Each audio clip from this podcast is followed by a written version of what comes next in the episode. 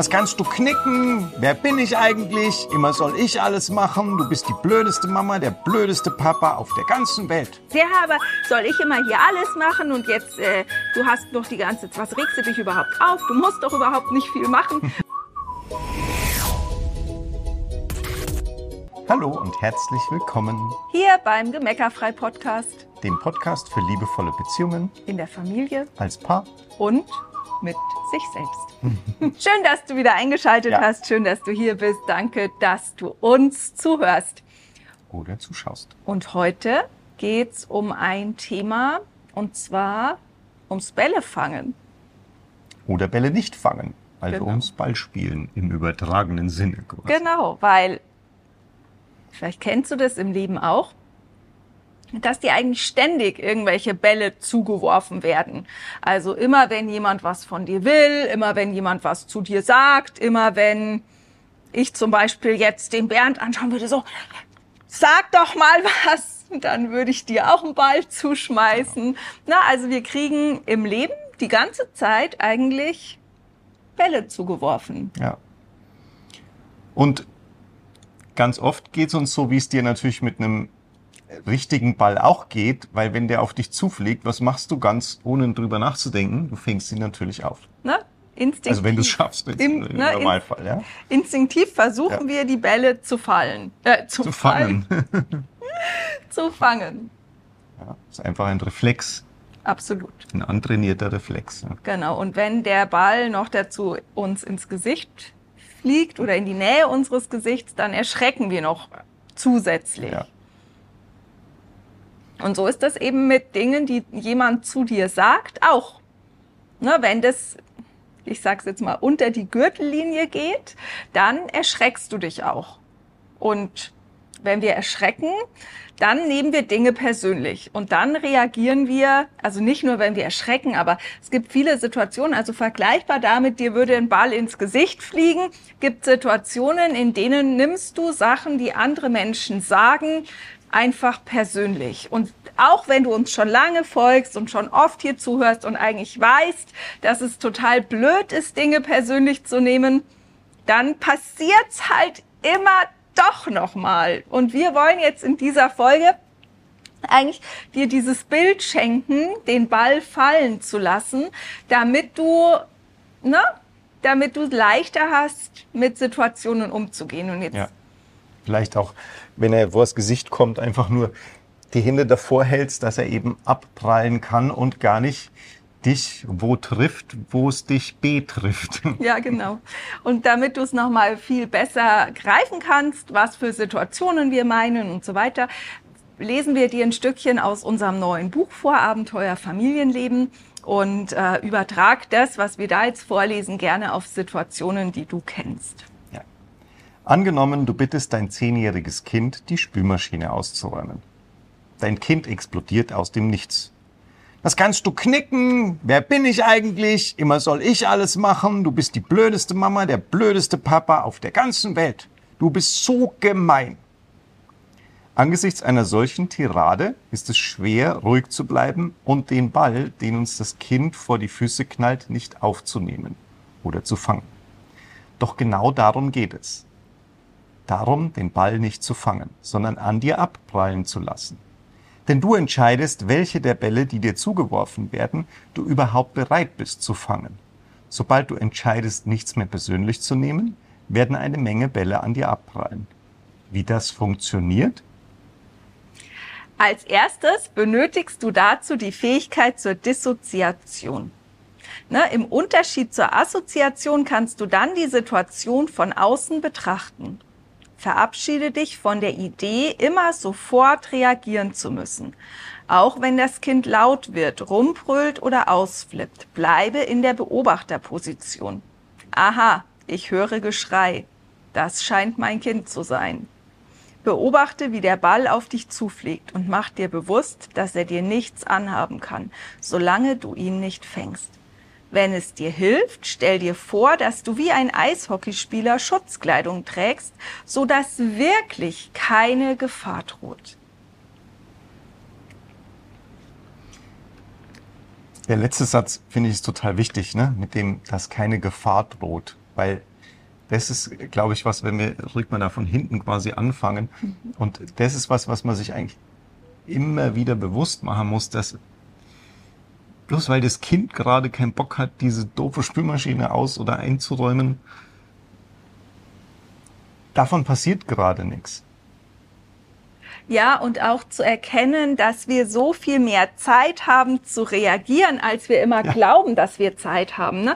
Das ist, äh, das ist ein, einer der Gemeckerfrei-Grundsätze, dass du dir wirklich Zeit lassen kannst zu reagieren. Also du kannst quasi den Ball in Zeitlupe auf dich zufliegen lassen und kannst dann entscheiden, ob du den fängst, ob du den mit beiden Händen fängst und festhältst, ob du den einfach auf die Hand legst und dir den mal anguckst, was ist denn das hier überhaupt für ein Ball, ähm, oder ob du den eben sofort abprallen lässt. Und eine Sache ist total wichtig, weil die meisten Menschen glauben, wenn sie den Ball nicht fangen würden, dann wären sie damit einverstanden, dass das Kind die Spülmaschine zum Beispiel jetzt nicht ausräumt. Darum geht's aber überhaupt nicht. Nee. Es geht nur um deine Reaktion an der Stelle. Schafft das Kind es, dir einen Ball zuzuwerfen oder schafft das Kind dir Bälle so zuzuwerfen, dass du die fängst? Und fangen würde eben heißen, dass du ärgerlich reagierst, in irgendeiner Form emotional reagierst. Ja. Ne, dass es so ein Ping-Pong-Spiel wird. Ne? Das sagt man ja sogar, ne? dass so ein Wort Gefecht, ein Ping, wie so ein ja. Ping-Pong-Spiel wird, ja, dass du dann sagst, ja, aber soll ich immer hier alles machen und jetzt, äh, du hast noch die ganze, was regst du dich überhaupt auf? Du musst doch überhaupt nicht viel machen und so weiter und so weiter und so weiter.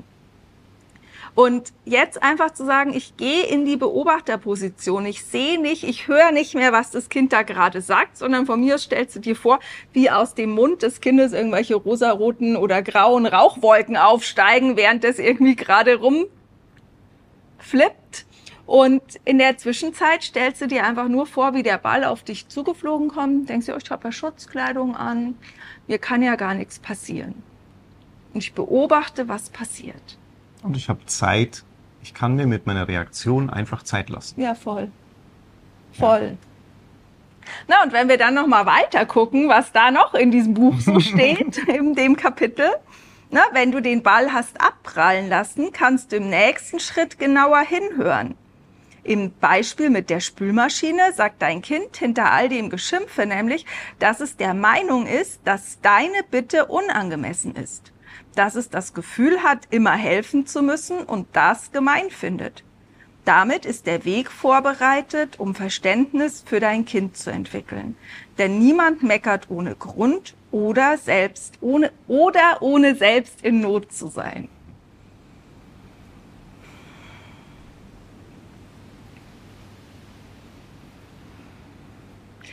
Ne, das nochmal klar zu haben. Wenn ich zu meinem Kind sage, bitte könntest du die Spülmaschine ausräumen, dann stelle ich, dann äußere ich eine Bitte. Was ist denn das Wichtige bei einer Bitte? Ja, dass der andere die Chance hat, auch Nein zu sagen. Genau. Weil es ist ja eine, das natürlich das Kind reagiert, jetzt in unserem Beispiel reagiert das Kind so, weil eben normalerweise die Bitte schon die Aufforderung beinhaltet. Ja? Aber was, wenn ihr einfach mal dahin kommt, äh, und dazu wollen wir euch quasi auch einladen, wenn ihr dahin kommt, dass es tatsächlich eine Bitte ist und dass das, der andere auch die Chance hat, einfach zu sagen, nee, möchte ich gerade nicht, geht gerade nicht, ist mir gerade zu viel, was auch immer. Ne? Und das auch mal auf sich selber zu übertragen. Mhm. Wann, an welchen Tagen weißt du genau, da wäre noch eine Wäsche, die müsste noch gebügelt werden, da sind noch, ist noch Ablage auf dem Schreibtisch, da sind noch irgendwelche Telefonate zu erledigen, da ist noch irgendwas, weiß ich, müsste noch was aus dem Kühlschrank geräumt werden, was schon längst abgelaufen ist. Also an wie vielen Tagen hast du eine To-Do-Liste, die du nicht leerst, weil es dir aus welchen Gründen auch immer zu viel ist, du nicht dazu kommst, es nicht geschafft bekommst, was vollkommen in Ordnung ist, also um Gottes Willen. Ähm, nur hat dein Kind vielleicht auch das Recht, eine Bitte von dir abzulehnen, weil es ihm gerade zu viel ist, weil ja. es gerade das Gefühl hat, immer muss es muss es helfen. Immer fragst du das eine Kind. Oder vielleicht war es in der Schule schon so, dass das Kind fünfmal bei irgendwas zurückstecken musste, irgendwas nicht geklappt hat, irgendwie angestrengt ist, ist vielleicht schlecht geschlafen hat, äh, gerade hungrig ist, der Freund mit irgendeinem Freund Zwist hat, was du gar nicht mitbekommst und dadurch einfach die die innere Ausgeglichenheit fühlt, äh, fehlt, jetzt auch noch was zu tun, was nicht seinen Vorstellungen, seinen Wünschen, seinen Bedürfnissen entspricht.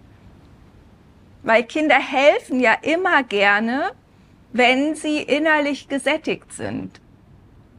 Ja, und wenn sie, weil was, was durch diese Bitten und Aufforderungen, äh, dadurch, dass sie es vielleicht müssen oder vielleicht auch nur das Gefühl haben, dass sie es müssen, äh, dass sie es tun müssen, was halt passiert ist, dass sie es ja nicht tun in, auf eine Art zu geben. Also Kinder helfen ja dann gerne, wenn sie das Gefühl haben, auch sie können damit was geben. Ja, Ja, aber wenn ich es schon machen muss, ist es ja kein, dann ist es, dann fühlt sich für die Kinder auch nicht an wie ein Beitrag. Auch fühlt sich auch nicht an wie ein Beitrag zur Gemeinschaft, sondern einfach nur wie Zwang. so wie Zwang, ja, wie Hausaufgaben, wie whatsoever. Ja. Ja, und in der Folge entwickeln sie natürlich nicht das Gefühl, dass zu kooperieren irgendwas Schönes wäre, sondern sie entwickeln das Gefühl äh, von äh, Kooperation ist doof. Ähm, und äh, ich muss gucken, dass ich so schnell wie möglich immer weg bin, bevor irgendjemand irgendwas zu mir sagt, was ich jetzt wohl tun sollte. Aber ich möchte auf einen Punkt noch mal kurz zurück, bevor wir vielleicht zum Schluss des Kapitels noch auflösen, was im Buch steht, was Ja. man dann jetzt zum Kind sagen könnte. ähm, ich möchte noch mal diesen Punkt mit der Bitte groß machen, ne, weil wenn du nicht darauf angewiesen bist, dass dein Kind dir hilft, wenn du deinen Alltag so organisiert bekommst, dass dein Kind helfen, kooperieren genauso lernen darf, wie es Laufen und Fahrradfahren lernt, dann kannst du wirklich um Unterstützung bitten, ohne zu erwarten, dass das Kind dann auch Ja sagt. Und in, erst da wird es eine Bitte. Sonst ist es ein Befehl, an, de, an den wir netterweise noch das Wörtchen Bitte dranhängen. Aber in Wahrheit nur aus Höflichkeit. Ja, genau. Und es ist nicht kongruent. Es ist nicht authentisch. Ne, deshalb ist es auch so fatal, Kindern Bitte und Danke sagen so mechanisch beizubringen, weil die sagen dann Bitte, weil man halt Bitte sagt, aber nicht, weil sie um was bitten wollen. Die sagen dann Danke, weil man Danke sagt und nicht, weil sie gerade in dem Moment aus tiefstem Herzen Dankbarkeit empfinden können. Also das ist ein ganz wichtiger Aspekt. Hältst du bei einer Bitte aus, wenn das Kind die Bitte ablehnt? Kannst du eine Bitte ab sofort bitte als Bitte formul Empfinden. empfinden. formulieren, Mhm. nutzen und empfinden?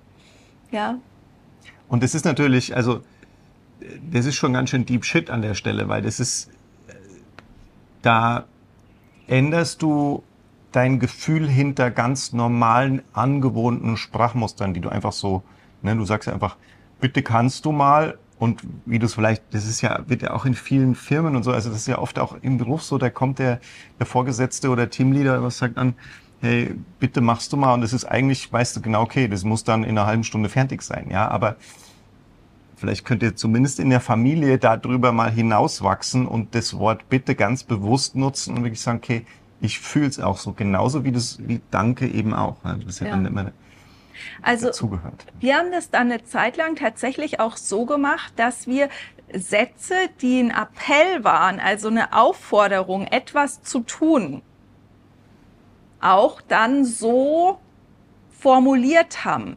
Und dann, da musste dir auf die Zunge beißen, weil da musste im ersten Schritt dieses Bitte, das musste sch Ja. runterschlucken, irgendwie aus deinem System rausziehen, weil man das, weil, also ich habe Ja, das so ja, ja, gelernt, es ist, ja. ja. du, du, so solange du nicht drüber nachdenkst, sagst du es einfach dazu. Ja, Ja? ja, Und dann einfach zum Beispiel zu sagen, ich möchte, dass du jetzt deine Zähne putzen gehst. Punkt. ja. Wenn es was ist, ne, also wenn einfach, jetzt nehmen wir so einen Teenager, wo du halt irgendwie siehst, äh, der Mund hat schon seit ein paar Tagen wieder keine Zahnbürste gesehen und an der Stelle einfach klar ist, da ist jetzt nichts mehr mit vielleicht und könntest du bitte und es wäre schön, wenn du mal, sondern da ist einfach, dass du sagst, jetzt, ich möchte gern, bevor wir jetzt das und das machen, geh und putz deine Zähne. Kannst du total liebevoll ausdrücken, kannst du total klar ausdrücken und lass das blöde Wörtchen bitte weg, damit das Kind erkennt, okay, hupsala, hier gerade an der Stelle habe ich keine Wahl mehr.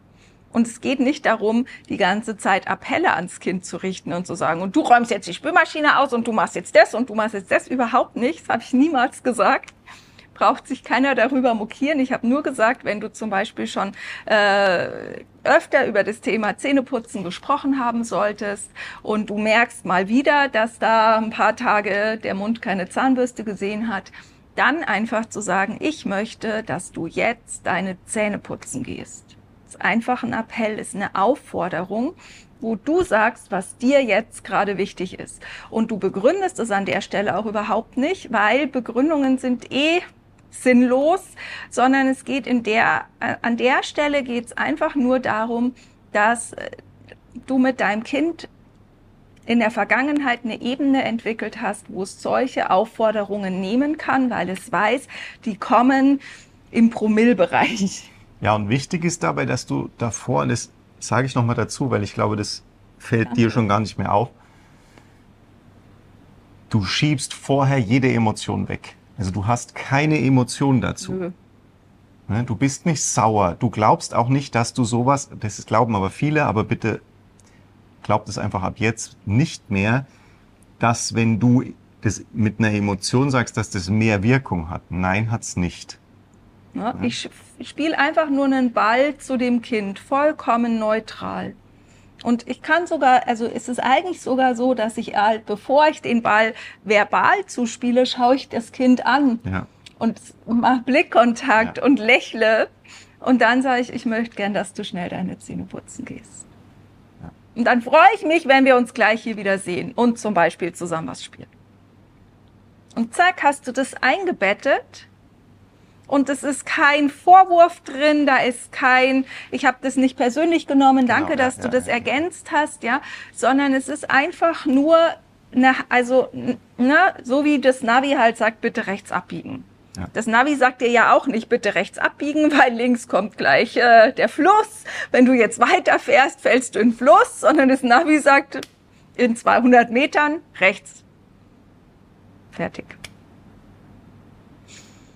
Also, wenn wir nochmal zurückkommen zum Abschluss, ja. zu dem Spülmaschinenbeispiel. Also wenn du den Ball nicht aufgreifst, sondern den abploppen lässt und da dann eben diese Dissoziation durchführst, ne, dass du halt die Situation von außen betrachtest, nicht mehr gefangen bist in der Situation, dann hast du Verständnis für dein Kind entwickelt und dann könntest du dein Kind zum Beispiel fragen, Verstehe ich dich richtig, dass es dir gerade zu viel ist und dass du es unfair findest, dass ich mir wünsche, dass du die Spülmaschine ausräumst? Also verstehe ich richtig, dass es dir gerade zu viel ist und du es unfair findest, dass ich mir wünsche, dass du die Spülmaschine ausräumst? Oder, und dazu, nicht oder eigentlich, kann ich dich irgendwie unterstützen, damit es dir besser geht? In der Idee, dass das Kind ja nur dann die Bitte verneint, wenn es ihm aus irgendeinem Grund selber nicht gut geht. Und das kannst du einfach mal ausprobieren. Ja. Und wenn du mehr dazu lesen möchtest, dann, und das war jetzt einer von, mhm. ein Dreiviertel davon 50 Impulsen ja. sozusagen. 50 Kapitel. Genau, dann ähm, kannst du dir super gerne unser Buch bestellen und da dich weiter inspirieren lassen, um deinen Alltag immer gemeckerfreier zu gestalten. Genau, das Buch heißt Abenteuer Familienleben, 50 Impulse für eine gemeckerfreie, in Anführungsstrichen, Erziehung und glückliche Kinder. Das findest du überall. Äh, du findest auch den Link jetzt unter dem Video oder unter dem äh, Podcast in den Show Notes, aber über den Titel findest du es auch äh, in jedem Online-Store oder in jeder Buchhandlung. Genau. Und wir freuen uns, wenn es dich dabei unterstützt. Alles Liebe. Alles Liebe. Bis Tschüss. Bald. Tschüss.